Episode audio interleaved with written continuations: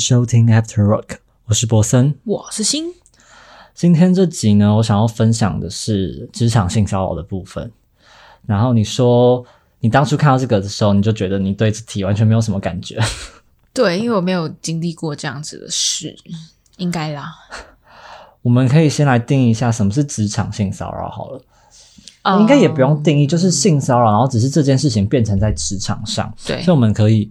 就是只要对方的举止或行为让人感到不舒服，基本上就构成了。只要我觉得不舒服，就构成了职场性骚扰这件事。对，因为像年前就是今年年初不是鸡排妹跟欧勇这件事情嘛，嗯是有性骚扰的案件，闹得非常的大，然后所以就是同时我也想到美国有一个很大的电影丑闻，我不知道你有没有知道，就重磅新闻，你有看过这部电影吗？没有，他就是在讲说，也是美国，反正他是一个影视圈，好像是记者，忘记那个主角是记者还是什么，反正他在影视界的一个主播之类的，然后他就是被有性骚扰这件事情，然后是真实事情，然后翻拍成电影，我觉得那部非常的精彩，也可以大家可以去看，反正就类似在职场上有一些这种事情发生的时候，大家是怎么面对的，我觉得可以来聊一下。所以无论是哪一个，只要是在职场，我们都可能还是会遇到这种事情，所以我觉得性骚扰、职场性骚扰可能比我们想的还要常见，只是你刚好没有遇到。因为其实我在我自己经历到之前，我也觉得我不会遇到，但是我遇到之后，我才发现哦，其实蛮多人都有相关的经验。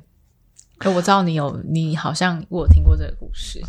对，所以我想要再分享一下这个故事。好，不然你直接就先说你的故事。直接说吗？好啦，好，那我直接说我的故事，因为其实这集我有拍成影片在我的频道上面分享。我在我刚进虾皮第一年转正职的时候，在转正职之前啦，我先认识了转正职之前我是实习生，然后所以有来一些正职的新人。那时候我们部门人比较少，所以我们跟那些正职相处的很好，而且我还负责帮大家订午餐，去跟大家热络一点，帮大家订餐，所以都认识大家。所以就是有一个男同事，反正我自己有一同性之间的性骚扰，对，有一个男同事，不知道哪一点感觉，我不知道是我自己的，我不知道他要叫第六感还是什么，我不知道，反正就直觉就觉得这个男同事对我的眼神很怪，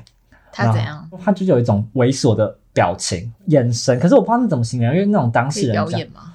表演直接说他上下打量你吗？之类的，反正他的眼神就天看着你就这样。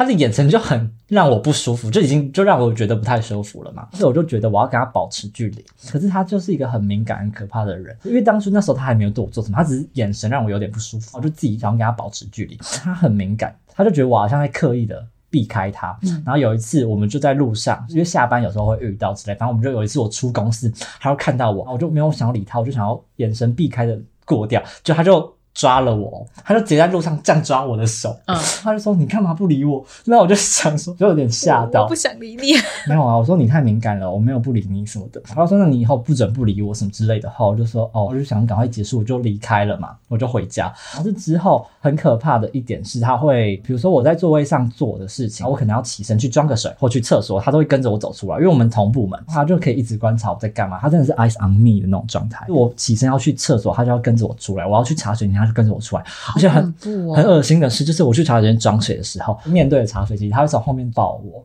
很可怕。我就把他甩开，他到底在干嘛？很变态。你确定你没有享受？我没有享受，我为什么要享受？没有，完全没有。好，反正就很可怕。然后我还有分享到，就是有一次我们去，这是在之前，在之前一点的是，呃，我们公司那时候要有自己的仓库，因为像 PC 要有自己的仓库，他们可以二十四小时出货，所以虾皮那时候正好要推二十四小时出货的时候，我们有自己的仓库，公司就要办一个仓库 party，让我们员工去那里玩，像夜店那种，然后就有现场 DJ，因为那个仓库在桃园，因为那天刚好星期五嘛，去完回家。对我去完仓库 party，我可以回家。那天去完那个 party 之后，他就一直说他要来我家住，我就想说你干嘛不跟？因为其他同事都要一起回台北嘛。好可！然后我想说你干嘛要来我家住？因为那时候我我对他没有太多防备啦，因为那时候他还没有做一些奇怪的事情。好，如果你要来就让你来住。我那时候真的是引狼入室，我真的是很白痴。他喝酒，因你没有都没有感觉他对你有意思，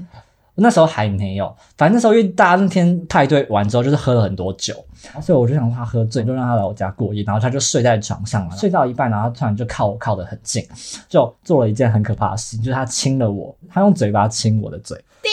超可怕，立马下意识把他推开。你已经睡着了吗？我那时候要睡着了，你们是面对面的睡吗？我不知道，反正就我要睡着，因为我很累。我想他喝醉，他就睡了，我就睡我的，然后就突然不知道，反正就他靠过来，反正就亲我就对了。你没有揍他？我没有到，我就把他推开而已。然后我推开就问他说你在干嘛？我很冷静我问他说你在干嘛？他就开始装醉，我我不知道他那到底是真的醉还是假，他就开始装醉，然后讲一些听不懂的话。然后他说好算了，我就当你真的喝醉，反正就后来就没事了，就结束他在我家这件事情，很可怕嘛，很可怕，真的很可怕，好太恶了。真的太恶。是我会直接拿衣架揍他、因为我管他是女的还男的，女的我也会直接揍他，开玩笑。很可怕。我那时候没有那么大胆的敢揍他，虽然我很想揍他。对，反正就类他长得很好看吗？不好看看就算了，他就是不好看，不好看我揍死他！我直接拿剪刀，他真的很白痴，而且重点是他很荒谬，是我跟他讲什么他都讲不听。后来就直接说他喜欢我嘛，那我就直接跟他说我不喜欢他。然后可是他很荒谬的是，他会跟我说什么：“你明明就喜欢我，你为什么不承认？”然后你在公司他小，他会觉得我喜欢他，然后是我不承认。然后我说什么意思？他会说什么？你可以面对你的真心吗？那时候干我的真心就是不喜欢你，他就听不懂可是。你很，你本来的个性就不是很有攻击性的，然后他可能觉得我好欺负，还是什么你你知道后来他在公司要抱我，都有揍他。可是我的揍不是那种 很用，也不是这种，我是真的揍。可是我是我是很用力的揍他，没有把他打出伤。可是我真的有揍他你，这样会让他很兴奋的。我真的很想打死他。可是你又不能真的很暴力，我很想，你知道我要暴力起来，我也很暴力的，好吧？你现在去表演，可以好，之类没事没事没事。之类的。而且再一个前提是他有女朋友、欸，他是一个有女朋友的人。你是说他有一个女生的？对，他是真的有一个女生的女朋友，他是高雄人，然后他女朋友住高雄，所以他们就远距离。OK，在下面虾皮的大家要注意了，你知道我那时候分享这支影片，我得到超多反馈的、欸很多人都有被他很多人被他骚扰，我吓到，我以为只有我，后来发现大家都以为只有他自己。哇那你们遇到高手哎、很可怕。那那些被骚扰都男生吗？有男生有女生，他偷我得到了反馈我觉得、对我得到了反馈有男生也有女生，我真的吓疯哎！因为我当初他那时候进来，因为他就是正值新人进来的时候，他就自我介绍什么，就是他就说他有一个高雄的女朋友，他交往三年多什么的。哦，因为他也会 po 一些他跟他女朋友恩爱的照片的那种情侣放闪的照片，然后所以大家可能觉得他跟他女朋友很好，然后没想到他这样子骚扰我之后，觉得天哪，我也超想跟他女朋友讲说，你知道男朋友这种变态吗？什么的。我那我真的很想把他做这些事情都你们可以联署啊。可是我现在已经离职啊，我是因为离职，啊你知道我是因为离职我才敢分享这个故事，所以你看那些还在里面的人，然后来跟我反馈说他们有被他骚扰过，可是他们也不敢做什么，他们只跟我分享他们有这个经验。有一个同事，以前我一个同事，他就看到我分享这个影片，他有在下面留言，他就直接留言说这个人男同事对他做哪些事，也打了巨细靡遗，我就吓到。然后你知道没有没有，他现在已经删掉，我正要讲，我想回他的时候，他就把他删掉。后来就去问了之后，我才得知他们好像有被受到一些压力的关系，好像不太能分享这种事情。我不知道是公司的关系还是什么，反正他们就不太能公开讲这些事情。发完那篇，他才过没多久就删掉。去问才得知，哦，他们原来因为还在里面公司，因为还在虾皮吧，他们还在公司里面，可能有一些公司的压力。那你现在这样分享出来，大家不就知道虾皮有个变态狂？有啊，我就是要让他知道他很变态。我分享这件事情，我就觉得哦，我算功德圆你也是很满。勇敢哎、我就算功德圆满，我就想让大家知道他有多变态。OK，对，好，现在各大串流平台的听众也都知道。很可怕。我还没有讲的很细啊，那那你当时在在里面的时候，你有透过什么样的管道去？哦对这个我也要分享那时候被他这样骚扰哦，因为重点的是他会传赖讯息给我，他传的都是那种很想你，他就是那种骚扰讯息，他会一直说他很想见我，他说什么我为什么对他这么冷淡，反正就是传这种骚扰我的讯息。我一开始都会回，因为我很想跟他说什么，你不要有这种想法，说我真的没有这个意思，我想跟他沟通，因为毕竟还是同事，我们都还是会遇到，嗯因为我又不是真的要离职，那时候才刚转正，所以我不可能马上离职，所以我想说，我既然还想要在这间公司继续做的话，我只能希望能够让他清醒，看清楚我们真的不可能。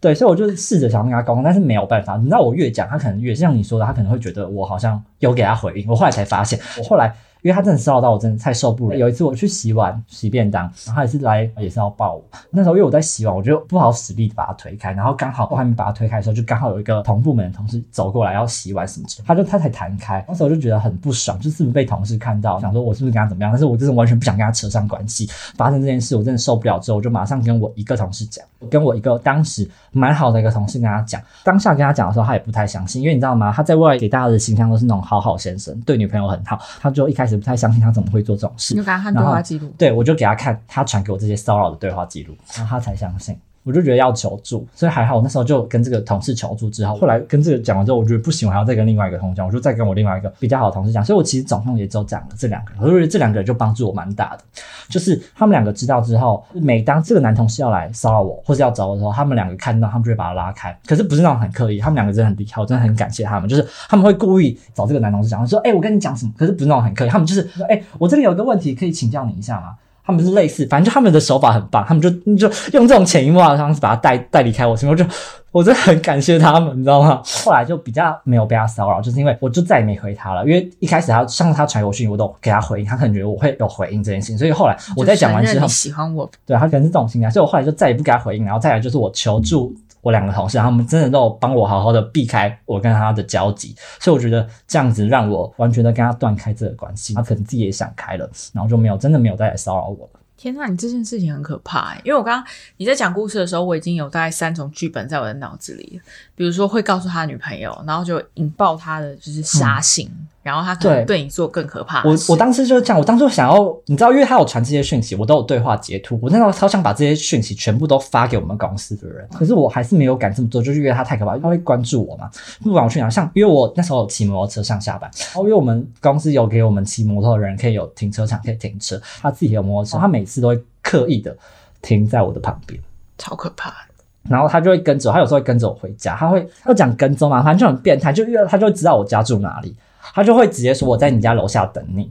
这种，然后我就觉得很可怕，所以我那时候不敢做太偏激的反应，是我很怕我被他杀了，对对对他就有点像是那种恐怖情人的特质，有有，所以我就觉得我如果做什么特特别激怒他的事，我怕我。自己会有危险，我才只跟我同事讲。所以你知道，我跟我这两个同事讲，我也很害怕，因为你知道，他后来当然发现，他发现之后，他就想质问我说：“你为什么要跟同事讲？”因为那时候他在他们心目中可能还是一个只爱女生、只爱女朋友的那种，然后他可能觉得他形象毁了，然后就有点生气的想要逼问我这件事情，然后他就办了一个新的 Instagram 的账号在 follow 我，然后发了一些关于我的文章。我其实后来点进去才发现这个人是他，他就会拍一些照片，就是公司的角落的照片，说什么我们拍一个楼梯间，就说我每天十二点要在这里等你，希望你可以跟我聊一聊这种。然后那我看到我干谁要跟你聊？很可怕。然后他还会发什么，比如说中午我们吃饭有餐厅嘛，然后会拍，然后说什么今天中午看到你坐在某同事旁边，你都没有跟我对到眼，虽然想跟你讲话，但是我觉得。我还是不要打扰你比较好。这种，他就是每天心情记录我，他就观察我，每天都被一个关注、欸，我那时候压力很大。那你是因为这样所以决定离开的吗？不是耶，后来好很多了。就后来因为我跟同事求助嘛，所以他后来当然就是因为有同事帮助我，帮我 hold 着他，没有一直来骚扰我，所以当然他后来自己有清醒一点，就没有再来烦我。但是你知道后来我还是待了两年嘛，因为那是第一年发生的事情。我后来待了两年，只是因为我们还是同部门的同事，所以我每次只要经过他的位置，我其实都会有一点点不舒服的感觉。创伤症候群，我不知道算不算，但是我就会有一点那种就会有害怕的阴感觉影啊。对，就的确会有阴影。而且在这事情经历一年之后，第二年的时候，我其实因为我们每年都会有一个年度对话，就是可以嗯跟主管讨论、分享你今年工作上的状态有什么问题，聊天那样子。然后所以我在第二年就马上，第一年之后还没讲，然后是第二年我觉得我好像好很多，我可以分享这件事情跟我主管讲。在那个年度对话，我就跟我主管讲，可是你知道我在我讲的那个当下，我整个人在发抖。主管就说你怎么了？你慢慢讲没有关系。然后我想说，天哪，我这件事我就觉得已经没其实事了。对你心里就是我觉得我都觉得没事了，可是我在讲出来那个当下，我整个人在发抖。害怕的。对干这种人渣，我主管就说你应该早一点讲什么之类，因为他有确认过说他现在还有没有在骚扰你，可是现在就真的没有嘛，所以我就说他现在没有，他就说那如果以后他有的话，你要马上反应，所以他其实也不能帮我做什么，只是我讲这件事情主要也是希望他可以让我们的位置排开一点，因为我们公司就是你知道办公室文化有时候会固定的换一些座位吧，我们部门也是，因为他每次都会离我很近，就所以我就很不舒服。我跟他讲这件事是希望主管可以以后换位置可以离这个人不要那么近。对我只是希望主管可以帮我这件事，所以他就说好，那他知道了。其实这个议题很概括到现在很多的性骚扰事件，不管是职场性骚扰还是撇除职场外的性骚扰，其实你刚刚的情绪概括很多。比如说被骚扰当下，你是有给有的人会说哦，那是因为你有给回应，然后你让对对方更。可是其实你只是想要，你是站在一个受害者的角度，你是想要就是说明不要再烦我。然后你想要跟他让他好好讲清楚，但是后来你发现没办法，嗯，然后还有很多的心情的转折，其实跟很多的案例故事其实很接近。对那有时候不是不想求助，你也知道要求助，而且现在都什么年代了，对啊，只是你也很怕，如果你做了这件事情，会不会让自己的生命安全受到危险？因为他也知道你家住在哪，嗯。所以我觉得这真的很难。真的很难。当时我觉得每个人遇到状况当然不一样，所以我觉得像年前鸡排妹这件事情，很多人在谴责他，我就觉得好像没有必要谴责受受害者。虽然我也不想扮演一个受害者的角色，我觉得他们只是把他遭遇的事情说出来而已。那是非对错，我觉得就是看当事人或是其他，就是更多的去判断。因为很多人不是说什么你要拿出证据，他怎么伤你，可是我觉得很多时候有些事情是。很难去讲清楚的，像我，因为还好我这个是有那些对话截图，可是你看我在茶水间，他抱我，他在我家亲我，这个我有什么证据？嗯，没有啊，所以我可能就是看我们茶水间有没有监视器。如果我真的要去报案或是什么，那就是另外一个角度或是另外一个方向要去做的事情，就是不用刻意去谴责受害者。因为我那时候也是看到这件事，我觉得大家好像都在谴责这个，他为什么都没有证据啊？是不是被诬赖还是什么的？我就也愿意分享我自己也遇过这种事情。那你有什么想要跟，就是如果现在有正在遭受职场性骚扰的人，你有什么想要跟他们讲的吗？或者是说他可以用什么样的管道，或者你会鼓励他们怎么做吗？如果现在再让我经历一次的话，我可能会在当下第一时间就跟主管反映，或跟 HR 反映。我觉得那可能是更好的一个决定，因为其实后来我跟我主管讲这件事，因为已经过了一年，然后他就说，其实他们也有案例是，反正就是一个男生，就是男生骚扰女生这种关系，那个女生就有反应，当下反应，然后所以那个男生就马上被公司做了处置，公司可能请他离职或是什么之类的，所以我觉得当下讲的话，可能会更有益的去。更有益的帮助你解决这个问题，而不是我自己拖了一年后才讲，我觉得就没有什么太大的帮助。而且但是，但是如果讲了，结果让你的智商安全遭受到生命威胁，怎么办？对我觉得那也是要自己拿捏。所以在那个当下，我可能也我觉得真的蛮我觉得可以走双重管道，嗯一个就是你说对内部，我们第一时间一定要讲出来，嗯，然后第二个是还是要去警局备案，哦然后可能也要让家人知道，或是那段时间就先先不要回家之类的，或者是在家里准备一些武器。对，如果这都是方法。可是我觉得每个人在那种当下可能很难这么理智的做出嗯这么详细的判断，嗯，所以就只能在那个当下，我只能建议大家，就是真的就是保护好自己的安全。如果你觉得你不太能激怒到这个人的话，你就是真的是求助你身边的人，请他们帮助你，你自己就是也是准备像你说的准备武器保护好自己，嗯就好了。然后再看你如果可以去呃提出来反应，或是公开的跟什么人。呃，不管你要报案也好，跟主管讲也好，我觉得都是另外一个方法可以去寻求的部分。好的，今天这沉重的话题，因为我刚一开始其实想要讨论那个性骚扰防治法，我觉得这太深了。我们不讲法律的事情好了。对啊，我觉得与其这样，不如用案例直接讲，就是故事。因为我现在离职，我不知道现在公司的处理状态是什么。我觉得每个公司可能也有他顾虑的地方，因为有时候你提出跟公司的内部人员说明，可能他们没有想要处理。我觉得这也可能也是也要看是谁啊。如果今天骚扰你的是老板，对，可是我觉得应该要打造那种减少灰色地带的部分，不能它是因为以上对下这种，它就不能。我觉得可以想到一种方式，在开始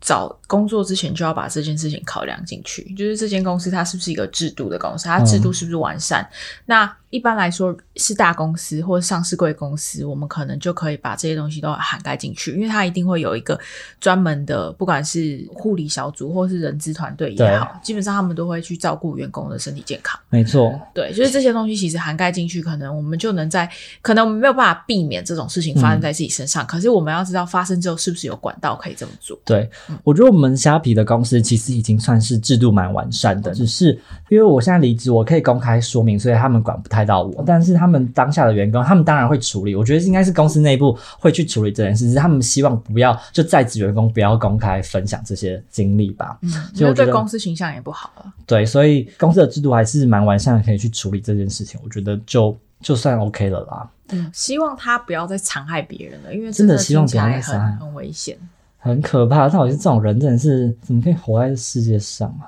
有点太沉重了。对，太沉重。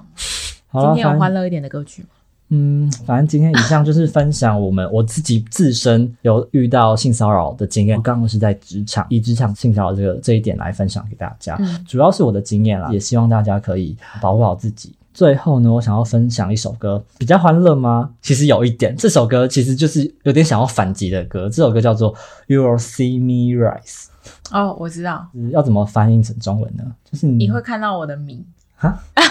没事，You will see me rise。你会看到我的名？不是直翻吗？没有啦，开玩笑的。反正就是我会变强的意思啊，就是你会看到我反击你的状态，你会看到我崛起。我们就是希望自己可以变得更强大，我们自己变得更强大，就不要去怕这些人，就是希望这些人都可以下地狱。好，所以送这首歌给大家，那我们下次见啦，拜拜。拜。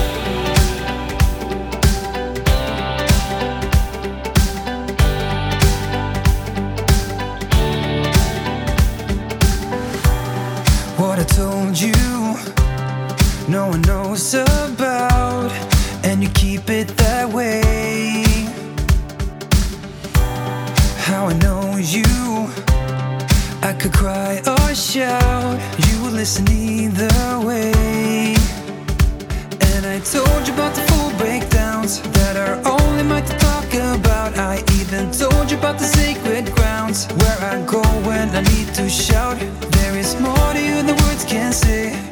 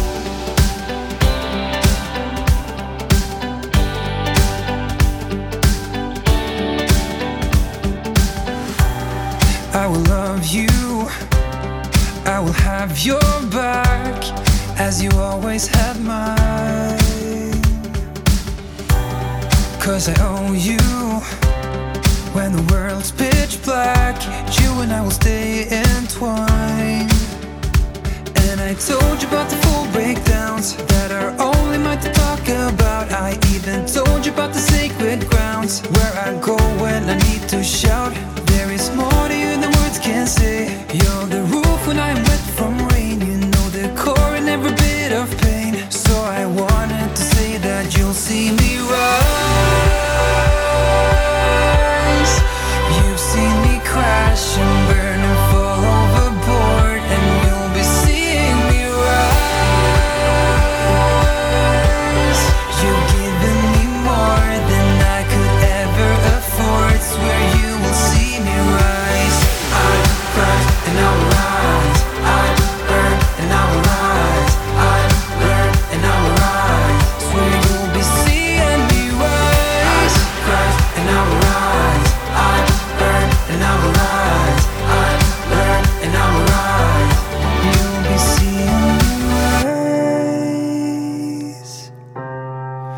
You've seen me crash and burn and fall overboard, and you'll be seeing me rise.